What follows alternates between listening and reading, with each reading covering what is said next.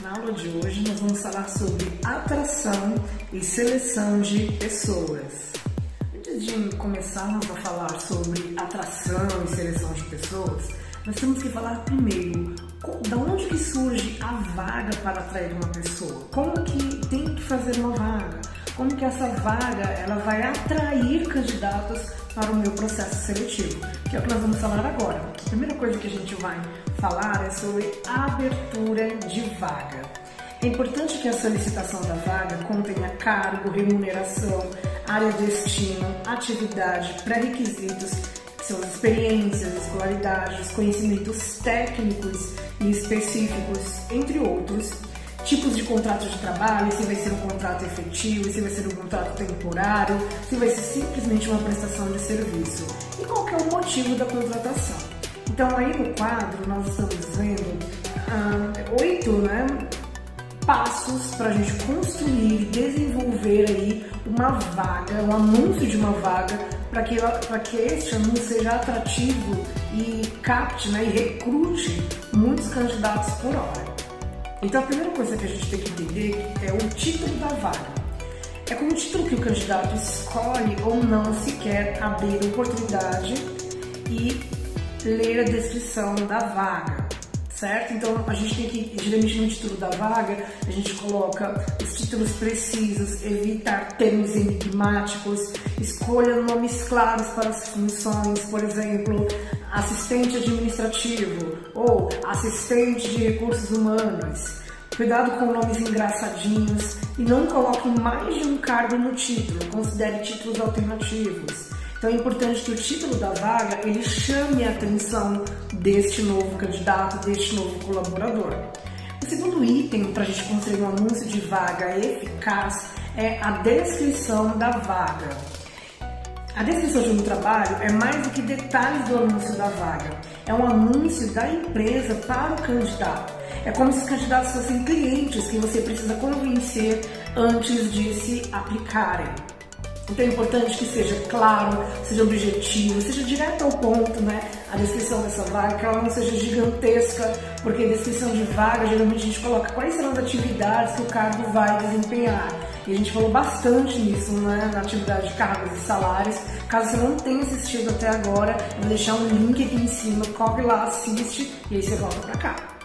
Muito bem, é importante que a gente descreva aí com a riqueza de detalhes Porém, que a gente seja objetivo, que a gente não deixe a descrição da vaga com uma, duas, cinco páginas simplesmente para descrever. Primeiro, porque vai cansar o novo colaborador, né, o novo candidato, de ler simplesmente a descrição da vaga, e não é isso que a gente quer.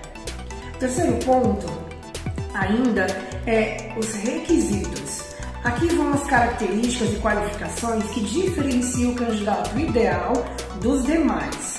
Os requisitos podem incluir conhecimentos técnicos, a educação necessária, conhecimentos de ferramentas e recursos específicos, certificações e a experiência necessária.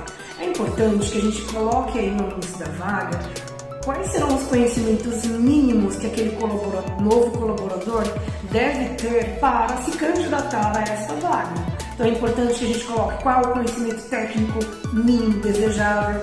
É interessante para a gente colocar aqui nos requisitos se vai ser necessário uh, que esse novo colaborador conheça uma nova língua, língua estrangeira, inglês ou espanhol. O nível dessa língua também é importante da gente deixar claro nesses requisitos. Importante também a gente colocar quais são as ferramentas necessárias que esse colaborador não pode deixar de ter. Também é importante que a gente deixe os requisitos muito claros, porque são a partir deles que a gente vai fazer posteriormente a triagem de currículos. Eu coloquei alguns exemplos aí para vocês de requisitos. Desejável possuir ensino médio completo ou técnico em administração ou recursos humanos, superior completo ou em administração, pós-graduação, MBA, enfim. A gente vai colocando aí a descrição né, dos requisitos que a gente vai precisar. Aqui eu estou falando do ponto de vista mais técnico, né? Se o colaborador precisa ter um MBA, uma pós-graduação, um mestrado, um doutorado, enfim. Pensando nas características aí dos requisitos, é importante que a gente coloque, né, que ele deve, claro, se o cargo necessitar, né, que seja estratégico, que possua empatia, que seja organizado, que tenha criatividade, que saiba se comunicar, ser flexível. Importante saber agir com racionalidade e raciocínio lógico, estar continuamente aberto a novos conhecimentos e aprendizados e por aí vai. É importante que a gente tenha, coloque nos requisitos, né, nas características que é importante o colaborador ter um olhar atento para o mercado, a capacidade de inovar, que ele tenha habilidade em motivar pessoas, mesmo em momento de crise, desde que, é claro, as competências sejam para o cargo dele. É importante a gente colocar agora o local de trabalho deste profissional, porque é essencial na procura de um candidato para uma oportunidade. Além de ser um decisivo para saber se a empresa está a uma distância viável ou não, o colaborador ele vai ter a certeza de que, aquelas de que aquela oportunidade de emprego ela é real ou não. Se é viável me candidatar para uma empresa que está muito distante da minha casa. Então é importante que a gente pense nisso também ao colocar, ao propor uma, um anúncio de uma vaga. Por isso, certifique-se de incluir um endereço físico na vaga. Se você tem múltiplos endereços, opção de home office ou vagas que requerem viagens, é importante a gente incluir essas informações também na descrição da vaga. Importantíssimo é a gente colocar aí o valor de salário, né, colocar uma faixa salarial, vai ajudar a destacar na competição de candidatos qualificados. Também é uma forma de você pré-selecionar os candidatos. Importante ser honesto uma faixa salarial que está dentro da sua realidade enquanto empresa. Dá para você propor lá uma descrição de 50 milhões de atividades e querer que o colaborador ganhe pouco ou menos daquilo que ele imagina ganhar fazendo determinada atividade. Então, o salário, como a gente viu na, na aula de cargos e salários, é importantíssimo e aqui, o anúncio da vaga, vai sim trazer e atrair mais candidatos. A mesma coisa são os benefícios. Quando a gente coloca lá os, os benefícios tradicionais, a gente já construiu aí até o altura desse campeonato quais são os benefícios mais atrativos que vão fazer com que os meus colaboradores queiram trabalhar na minha empresa, que eles sejam atraídos não somente pelo salário, mas também pelos benefícios. Então é importante que a gente coloque ali quais são, qual é o pacote de benefícios para aquela vaga. E a gente também tem que colocar aí, por último, qual que é o meio de contato que o colaborador, né, esse candidato, ele pode se candidatar à vaga. Então é importante que a gente tenha, coloque aí um e-mail, né, preferencialmente um e-mail, ou a gente pode colocar um link para o colaborador, né, o novo colaborador se candidatar no site da empresa, pode ser um perfil no LinkedIn, WhatsApp, hoje muitas empresas utilizam WhatsApp comercial também, ou por meio de telefone. Então é importante que a gente tenha, e eu coloquei, deixei alguns exemplos negritados aí, né, para que você entenda que alguns contatos são mais importantes do que outros. Então é importante, para dependendo do número de candidatos que você tiver se candidatando à vaga, que você mantenha aí uma certa organização. Para isso, é importante, você pode ter um e-mail, ou o site da empresa, ou o WhatsApp comercial. Mas acredito ainda que um, o ideal seria ter um e-mail para que as pessoas mandassem os seus currículos e se candidatassem à vaga. É um meio assim mais barato, vamos colocar assim, mas é um meio que vai dar muito certo e você vai conseguir fazer a triagem dos currículos, que é que a gente vai falar na sequência. Currículo. É importante que a gente entenda qual é a estrutura de um currículo e a partir dessa estrutura nós vamos também cobrar dos nossos candidatos uma estrutura correta ou a mais praticada no mercado. Então, primeiro, eu coloquei um slide aí com a ordem né, de como que deve aparecer essas informações. Os dados pessoais, objetivos, histórico profissional, formação acadêmica, idiomas, cursos, seminários, eventos e outras experiências. E aí eu vou destrinchar cada um deles para a gente saber né, se está fazendo o nosso currículo corretamente ou não. Primeira parte, nos dados pessoais, no campo de dados pessoais, é a primeira parte do currículo. Né? Então é importante que a gente coloque o nome completo, o, endereço, o nosso endereço completo com CEP, telefone para contato, né? ou telefone é, fixo, ou telefones celulares, e o e-mail importantíssimo que seja um e-mail válido. Não dá pra gente apelar para o tipo de e-mail que nós estamos vendo aqui, né? loirinha underline baladeira arroba gmail.com.br ou maluco da Zé, Zé Zona Sul arroba hotmail.com. Não dá. Né? Você pode até ter esses tipos de e-mail, mas é importante que você coloque e crie aí um e-mail somente para assuntos profissionais. Então, como o exemplo que está aqui, jessica.email.com.br ou hotmail.com.br, enfim, né, o provedor não faz muita diferença, a questão é como está escrito este e-mail. E aí nós temos um exemplo dos dados pessoais, estou usando aqui o exemplo do currículo que eu tenho, mas a estrutura ela vai não vai fazer muita diferença, o importante mesmo é que a gente tenha todas as informações nesse primeiro item aqui dos dados pessoais e eles fiquem claros aí para fiquem claros aí para o, o recrutador. Na parte de objetivos, geralmente a gente coloca a nossa área de interesse ou, e é importante que a área de interesse né, tenha apenas uma opção ou duas no máximo. Por exemplo, eu quero. A vaga que eu estou concorrendo é de assistente de recursos humanos. Ok, então no meu objetivo vou colocar assistente de recursos humanos. Ou, se for um pouquinho mais ampla, eu posso colocar área administrativa, certo? Então é interessante que a gente coloque nos objetivos qual é a nossa vaga, a vaga que a gente está concorrendo para um, um processo seletivo. No histórico profissional, é importante que a gente coloque das mais recentes para as mais antigas, certo? Importante também colocar o mês e o ano de entrada e saída e abaixo do nome da empresa vai incluir o nome, o nome do cargo que você exercia nessa empresa. E uma breve descrição das atividades que você realizava nessa outra empresa, assim como projetos realizados, resultados alcançados, enfim. Então, no histórico profissional, recapitulando, você vai colocar as mais atuais para as mais antigas, vai colocar o mês é, de entrada e o ano de entrada, mês de saída, ano de saída certo? É importante você sempre colocar, quando for procurar construir um currículo, adaptar o currículo às suas experiências para a vaga que você, que você está concorrendo. Como eu havia dito no exemplo, o meu objetivo é assistente de recursos humanos, então é importante que eu coloque aqui no histórico profissional vaga, é, experiências que estão ligadas à vaga que eu estou concorrendo. E aí eu coloquei para vocês um exemplo de histórico profissional, né? O meu, as minhas, é, eu coloquei aqui o meu cargo, a instituição que eu trabalho, o mês e o ano que eu iniciei. No meu caso, ainda estou trabalhando aos dias atuais e coloquei uma breve descrição das atividades que eu exerço atualmente. Na formação acadêmica, é importante que a gente inclua sempre o do diploma mais alto para o menor. Então, se você tem uma faculdade, seja ela pós-graduação ou uma graduação mesmo, vai ser sempre a primeira, certo? E aí abaixo dela você pode colocar o ensino médio, o ensino técnico, enfim. Dependendo da vaga que está concorrendo, nem, às vezes nem necessita a gente colocar o ensino fundamental, porque um pressupõe que você já fez. Então, se você tem um ensino superior, pressupõe que você tem um ensino médio.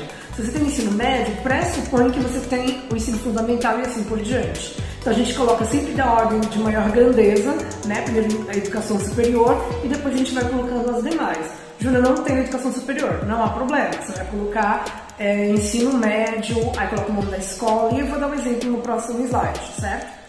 Aí está a minha formação acadêmica, certo? Eu coloquei as primeiras pós-graduações que eu fiz, lá no, um, dois, três, no quarto item eu coloquei a graduação que eu fiz e por último eu coloquei um curso técnico que acredito que ia trazer mais visibilidade para o meu currículo, né? Curso técnico em administração que eu fiz e terminei no, em agosto de 2019. Certo? Então, formação acadêmica é sempre do mais atual, do maior grau né, que você tem de, de, de formação acadêmica para o menor. E nós temos a parte dos idiomas, né, que vai entrar na questão da formação complementar. Você sempre vai colocar na formação complementar os cursos de maior relevância para os menores. Ou você pode colocar aí na ordem que você fez. Primeiro o mais atual e assim por diante. Isso que vai ser mesmo essa sequência, tá? Então é importante que a gente coloque aí, use, uh, que a gente coloque na formação complementar também os cursos de, de nível de idioma, né? Importante que você coloque, muito importante que você coloque se você tem mesmo o idioma, por exemplo, inglês, e qual é o seu nível, se é básico, se é intermediário, se é avançado fluente, avançado ou fluente e que você de fato tenha este nível, porque vai que acontece um teste no processo seletivo e você tenha que tem que usar né, e demonstrar que você tem determinado nível de inglês, por exemplo. Então é importante que você não minta no seu currículo e você coloque de forma clara, verdadeira, as informações que você tem. E aí eu estou falando da formação complementar. Trago aí alguns exemplos dos cursos que eu fiz, né, como formação complementar, do mais atual ao mais antigo, né? Então, todos eles foram feitos no Senac, né? Eu coloquei aí a carga horária, você pode usar essa mesma estrutura caso você queira também, certo? O curso que vocês estão fazendo é neste campo de formação complementar com essa estrutura que você pode é, colocar no seu currículo. Por último, a gente vai colocar as atividades de voluntariado. Atualmente, as empresas têm dado maior visibilidade, né, têm dado um, um olhar mais singular para as pessoas que desenvolvem ou têm um trabalho voluntário ativo. Então, qual é a ideia do trabalho voluntário? É dedicar um tempo livre a uma atividade que beneficie direto ou indiretamente a vida de outras pessoas, sem que você receba algo em troca por isso. Então, eu coloquei aqui um, um exemplo de atividade de voluntariado que eu fazia né, na igreja que eu frequento e eu coloquei aqui basicamente né, a organização, o local, qual que é era o meu cargo, entre aspas, o período que eu fiquei nessas atividades de voluntariado e a descrição das atividades que eu fazia enquanto era voluntário. E aí vale a pena você dar uma olhadinha lá no material teórico. Eu coloquei alguns exemplos de currículos bem estruturados, mal estruturados, não sabemos, mas estão lá para a gente analisar o que, que deve ter, o que, que não deve ter um currículo. Então vale a pena se dar uma corridinha lá no material teórico e verificar aí estes currículos e, e pensar, será que meu currículo está parecido com isso? Mas isso aqui está errado, e agora? O que eu faço? Calma, vamos seguir esses passos a passo, esse passo a passo e com certeza a gente vai adequar o nosso currículo para aquilo que o mercado quer, para aquilo que o recrutador quer ver no meu currículo. E uma ferramenta que vem ganhando muito espaço e visibilidade em processos seletivos atualmente é a ferramenta de vídeo currículo, que nada mais é do que você gravar, fazer uma gravação em vídeo, assim como este, e falar sobre você. É, a, é aquela história que você vai apresentar-se ao recrutador e você vai simplesmente seguir algumas dicas que eu deixei no material teórico. Por exemplo, usar equipamentos adequados, fazer um roteiro para não se esquecer de falar nada, ter cuidado na qualidade da gravação é importante, ficar atento ao volume de áudio, ruídos do ambiente que está gravando, ainda sombrio o ambiente, é importante que você crie um cenário uh, clean, né? tranquilo, assim, não muito poluído, para que o vídeo fique bacana e não estenda demais a duração do vídeo. Capriche na iluminação do ambiente, não gesticule demais assim como eu estou fazendo e mantenha a postura, certo? No vídeo currículo, basicamente, é importante que você se lembre de falar o seu nome completo, a sua idade ou data do seu nascimento, mencionar sua formação acadêmica, suas experiências profissionais, os conhecimentos que você tem e que são relevantes para a função que você está concorrendo, pleiteando. É importante informar os seus objetivos, competências, resultados de destaque da sua carreira. E por fim, você faz um agradecimento. Essa duração do vídeo ela vai de 1 um a 2 minutos e não pode ser algo muito cansativo. E por fim, a gente tem que, de, eh, ao gravar, deixar nesse formato aqui, nesse formato horizontal, para que fique melhor visualizado o vídeo. Chegamos no conceito de atração de pessoas. E aí eu aproveito né, para comentar com vocês que eu vou dividir essa parte dessa aula em duas partes. Em atração de pessoas e seleção de pessoas que são coisas diferentes, mas elas caminham juntas e elas se complementam, certo? A primeira definição que eu trago para vocês está aparecendo aí na tela. É o conjunto de atividades desenhadas para atrair candidatos qualificados para uma organização. O conceito 2 vai dizer assim: conjunto de técnicas e procedimentos que visa atrair candidatos potencialmente qualificados e capazes de ocupar cargos dentro da organização. É basicamente um sistema de formação através do qual a organização divulga e oferece ao mercado de recursos humanos as oportunidades de emprego que pretende preencher. E por último, a última definição de atração de pessoas, nós temos é um processo de atrair um conjunto de candidatos para um particular cargo. Ele deve anunciar a disponibilidade do cargo no mercado e atrair candidatos qualificados para disputá-lo. O mercado do qual a organização tenta buscar os candidatos pode ser interno, externo ou uma combinação de ambos. Em outras palavras, a organização deve buscar candidatos dentro dela, fora dela ou em ambos os contextos. Atração de pessoas nada mais é que um conjunto de atividades que você vai desempenhar, desenvolver para atrair, captar, recrutar candidatos para a sua empresa. E não são qualquer, quaisquer candidatos seu candidato que tenha adesão, tenha uma aderência ao perfil da vaga que você está abrindo. Tem que verificar né, os pré-requisitos dele, se ele tem um conhecimento técnico parecido com o que eu estou pedindo na vaga, se ele tem a experiência desejada que eu estou pedindo na vaga e por aí vai. Então, esse, esse processo de atração de pessoas, ele pode acontecer de duas formas, que é o que a gente vai falar posteriormente, né? Pode acontecer dentro da empresa ou fora da empresa recrutamento interno recrutamento externo, ou ambos. E a gente vai discutir até que ponto vale a pena fazer esses, esses, esses tipos de formato ao recrutar um novo colaborador, um novo candidato. Outra coisa importante são as fontes de recrutamento. Da onde que eu vou tirar, né? Da onde que eu vou recrutar? Como que eu vou atrair os meus candidatos para preencher esta vaga?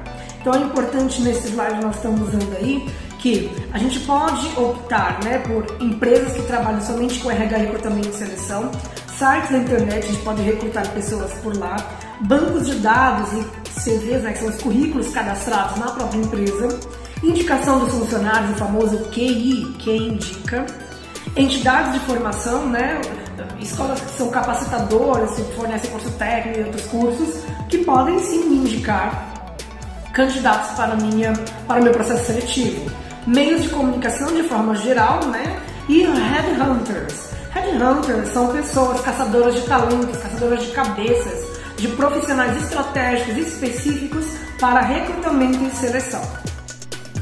Existem aí no nosso processo de recrutamento, né, captação, atração de pessoas, três pontos principais. Primeiro, se preparar, divulgar a vaga e fazer uma triagem curricular, certo? É importante a gente entender também que existem dois ou três tipos ou mais né, de tipos de recrutamento de pessoas, que é o que nós estamos vendo aí na tela. Nós temos o recrutamento interno, que a gente vai preencher as vagas que nós temos em aberto, e para este preenchimento a gente vai oportunizar os próprios funcionários que tiverem aderência à vaga que eu estou abrindo, portanto, recrutamento interno. É importante também destacar que a organização oferece uma carreira de oportunidade ao colaborador quando ela abre um processo seletivo interno para uma vaga, uma nova posição aí dentro da empresa.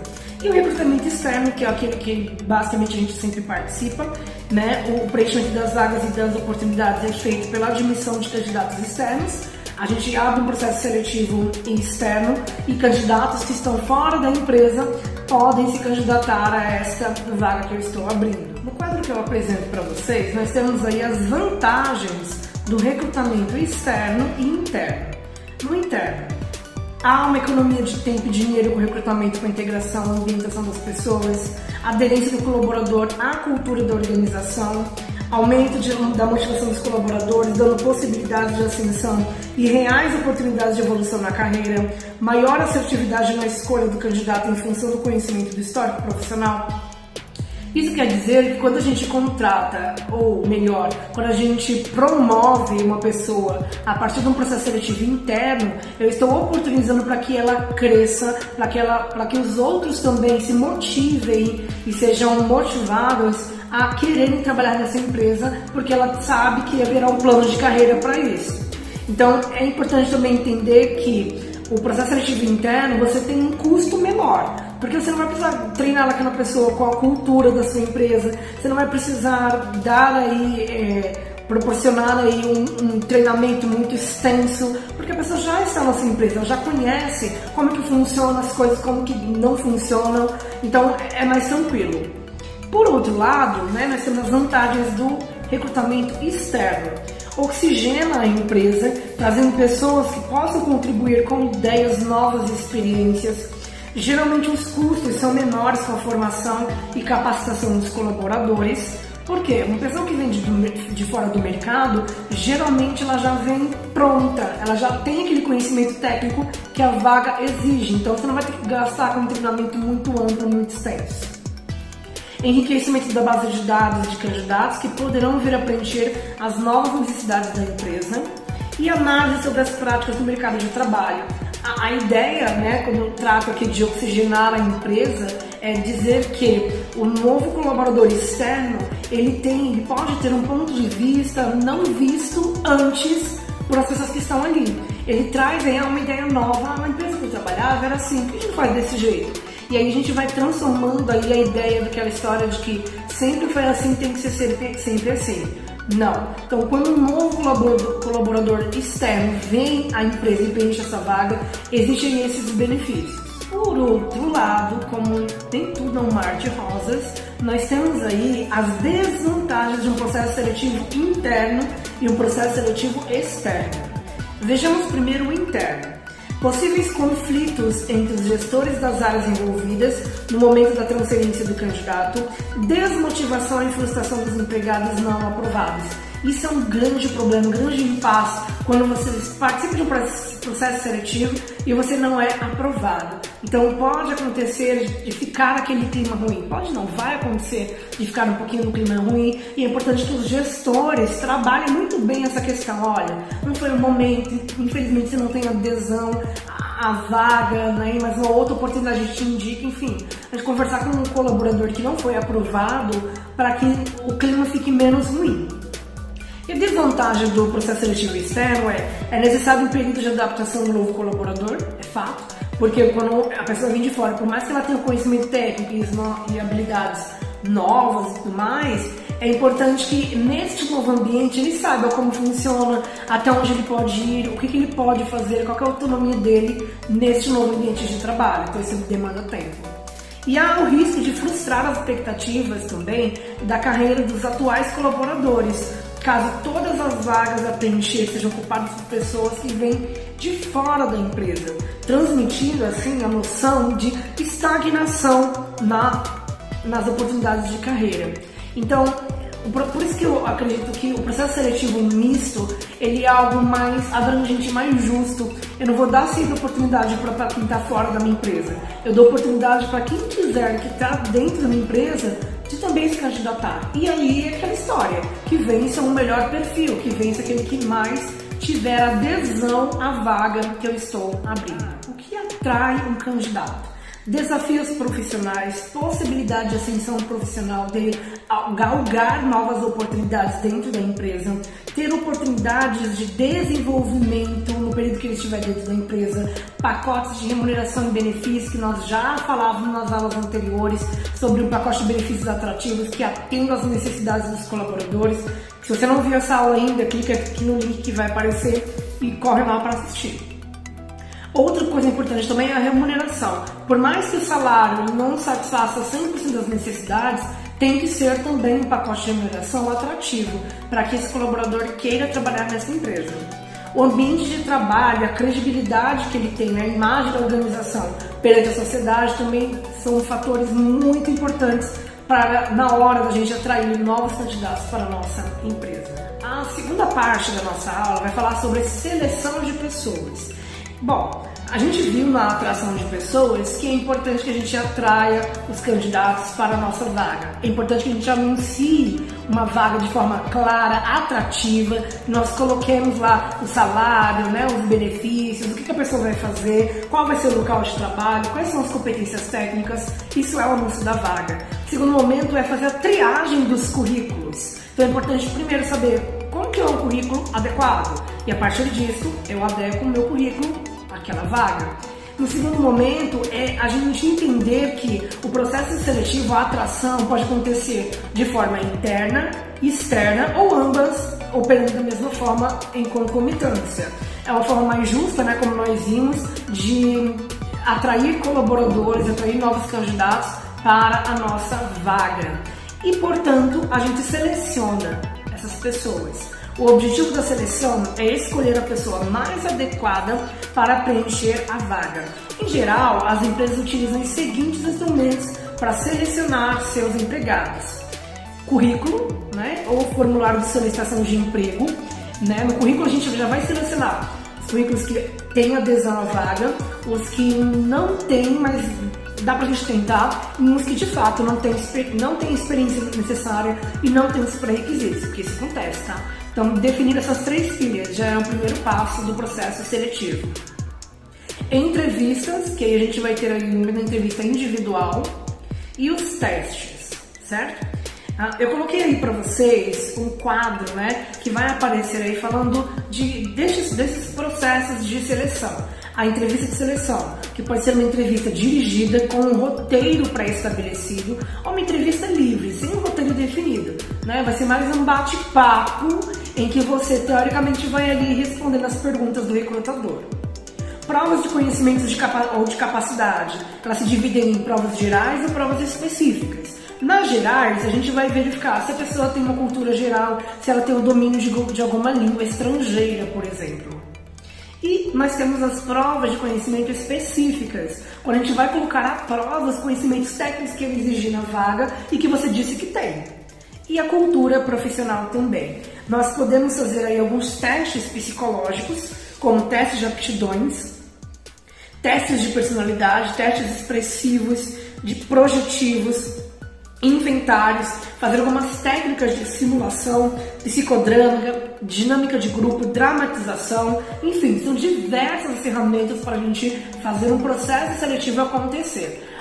Geralmente, a gente sempre começa com uma dinâmica de grupo coletiva, né? a gente chama todos os candidatos que têm adesão à vaga e, e propõe aí uma dinâmica ou um teste, né? E aí, a partir disso, a gente já vai eliminando para a próxima fase, que pode ser a, frase, a fase da entrevista, por exemplo. E assim por diante. Na seleção de pessoas, nós temos aí um, um roteiro, né? Que a gente pode colocar. Nós nos preparamos, avaliamos os candidatos, né? A, a partir da análise curricular. Nós propomos aí a, a, o uso de ferramentas como provas, testes, mapeamento de perfil, dinâmicas de grupo, enfim. E a entrevista. A entrevista é algo que também tem que ser bem estruturado. Tem que ter uma preparação, tem que ter uma abertura, um desenvolvimento e um encerramento.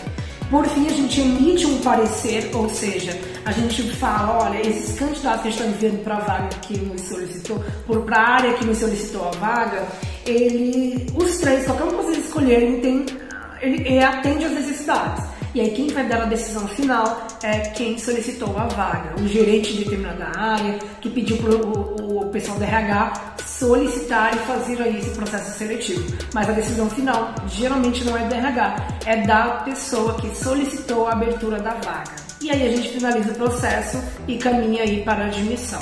Mas eu queria ressaltar aqui alguns pontos, é, basicamente, nos testes, né? Os testes é, procuram verificar se os candidatos possuem aptidões para exercer determinada função. Para verificar, por exemplo, se os candidatos possuem mais é, aptidão para a área pessoal, pode-se utilizar alguns testes: redação de um texto, exercícios aritméticos, questões de conhecimentos gerais, conhecimentos básicos de informática, utilização de equipamento, testes psicológicos, que geralmente são psicólogos que aplicam esses testes, porque eles têm aí, ah, eles estudaram o comportamento humano, então eles têm um pouquinho mais ou mais habilidade, mais competência técnica para avaliar aí e aplicar testes psicológicos em processos seletivos.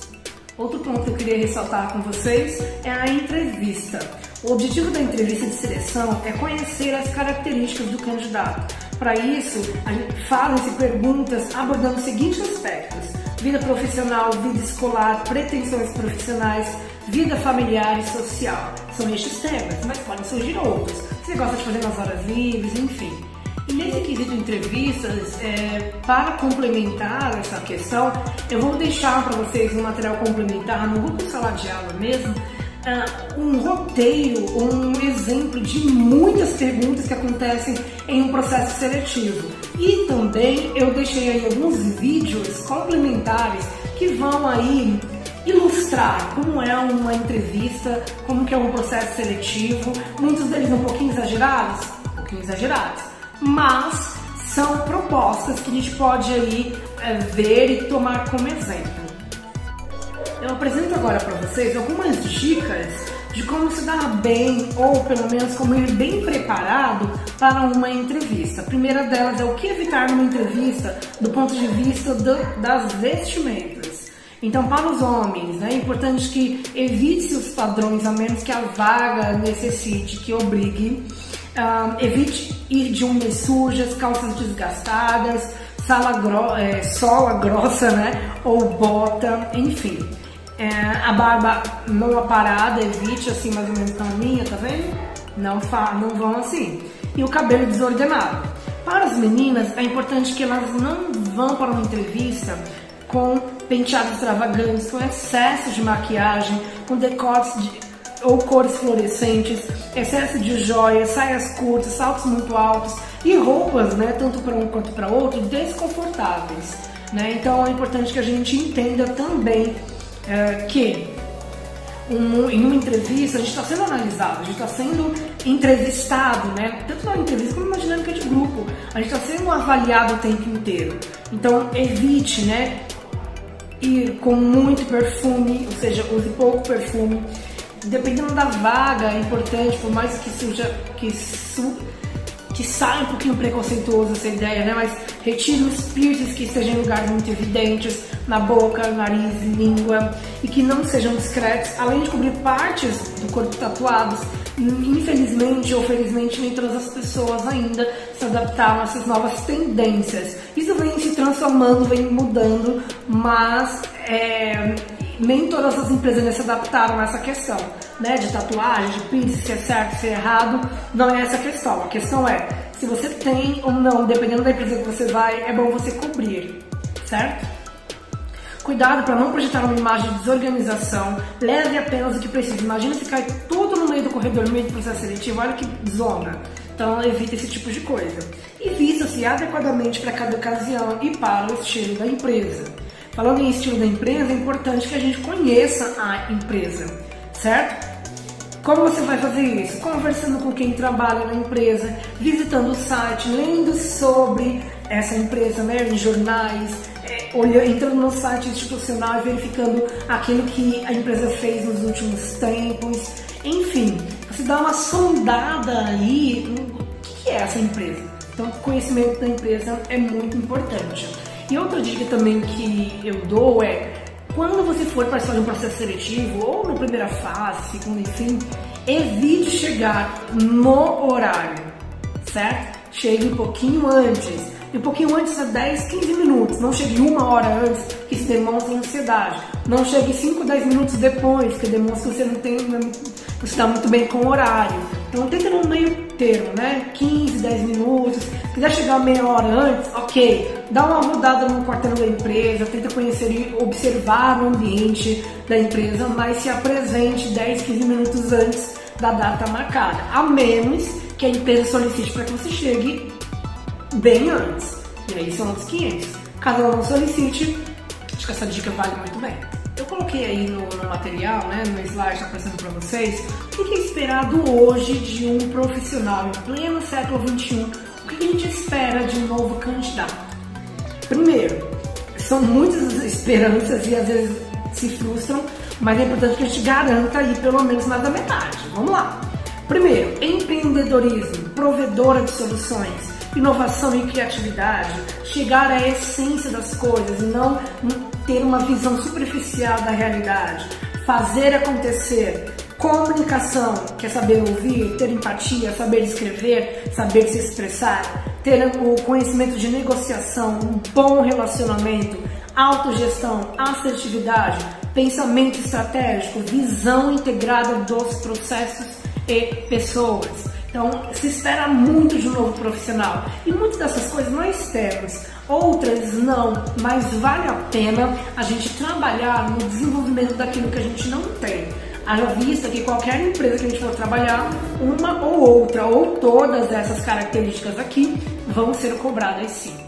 Muito bem, chegamos mais ao fim de uma aula e nessa aula nós vimos atração e seleção de pessoas. Começamos a falar aí sobre o anúncio da vaga, como isso é importante para atrair candidatos que tenham adesão à vaga que nós estamos abrindo. Vimos também a importância né, e a necessidade de se fazer um currículo e como ele deve ser bem estruturado para ganhar visibilidade em meio a tantos candidatos em um processo seletivo. Vimos também que a atração de pessoas é pautada no método que eu vou utilizar para atrair, recrutar, captar novos candidatos para a minha empresa. E eu faço isso utilizando um método de recrutamento interno, externo ou os dois. Vimos também que no processo de seleção de pessoas, tudo começa a partir da análise curricular. Se os pré-requisitos da vaga estão presentes nos currículos que chegaram até o recrutador. E aí nós vimos que existem alguns meios, algumas ferramentas para a gente fazer essa seleção de pessoas, como dinâmicas de grupo, testes específicos, testes comportamentais, psicológicos, entrevistas individuais. E no final, a gente, né, o, o final de tudo isso é na admissão, que é o próximo tema das nossas aulas.